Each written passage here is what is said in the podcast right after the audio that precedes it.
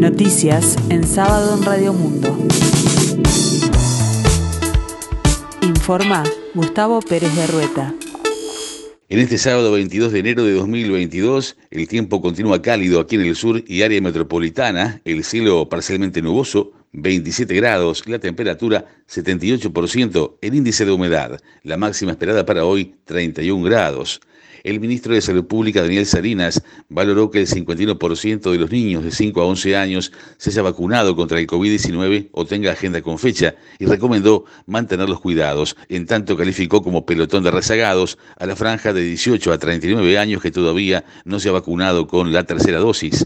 Salinas realizó una puesta a punto de la situación epidemiológica del país tras el ingreso de la variante Omicron en diciembre y dijo que el comportamiento de la cepa es el mismo que en Sudáfrica, Europa y América y que ha exigido una revisión y la adopción de nuevas medidas acordes, oportunas y proporcionadas por parte del Ministerio de Salud Pública, siguiendo las recomendaciones de la Organización Mundial de la Salud. Entre las nuevas medidas adoptadas, valoró que se haya acordado que se acortara el plazo para las terceras dosis, el adelantamiento de la vacunación de niños de 5 a 11 años y los ajustes en los requisitos de testeo y aislamiento. El ministro de Salud Pública remarcó la importancia de la tercera dosis con un 49% de personas ya vacunadas y se consideran quienes están en agenda eh, y si se considera quienes estén en agenda se alcanza al 54% de la población total. En ese sentido, hizo hincapié en la franja de 18 a 39 años a la que denominó como el pelotón de rezagados.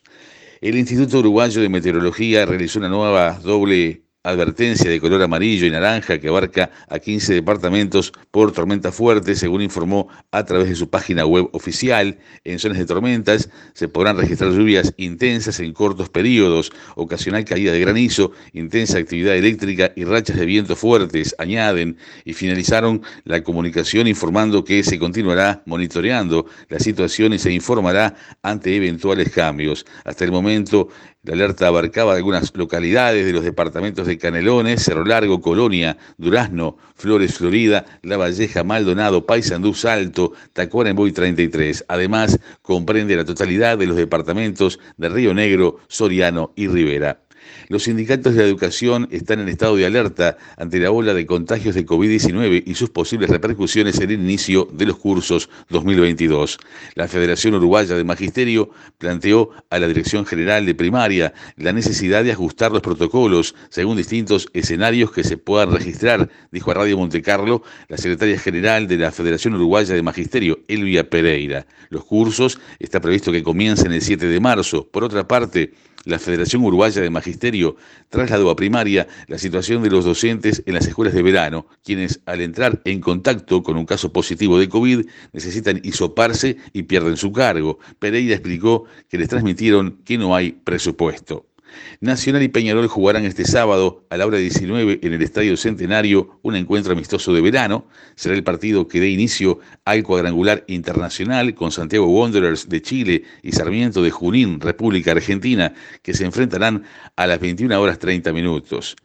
Con preocupación por el tema seguridad, la AUF se desligó de la organización. Después del debut con Argentina, donde perdieron 6 a 0, las cimarronas tendrán su segunda presentación en la Copa Panamericana de Hockey de Chile este domingo 23 de enero, precisamente frente al país anfitrión a partir de las 18.30 horas. Uruguay integra el grupo A del certamen junto a Chile y Argentina, mientras que en el B están Estados Unidos, Canadá, Perú y Trinidad y Tobago. Este torneo es clasificatorio para el Mundial de Hockey que se jugará en el próximo mes de julio en la sede conjunta entre España y Países Bajos.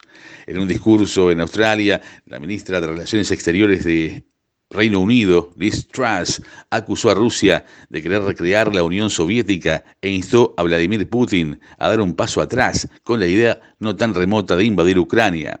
El Kremlin no ha aprendido las lecciones de la historia, sueña con recrear la Unión Soviética o una especie de gran Rusia que reparta el territorio en función de la etnia y la lengua, manifestó. Ucrania es un país orgulloso con una larga historia. Ya han conocido fuerzas invasoras desde los mongoles hasta los tártaros. Sufrieron la hambruna patrocinada por el Estado. Su resistencia es profunda. Si es necesario, los ucranianos lucharán para defender su país, añadió. En tanto, Moscú exige la retirada de las tropas extranjeras de la OTAN de dos países miembros, Bulgaria y Rumania, pero para la Casa Blanca ese retroceso no es una opción.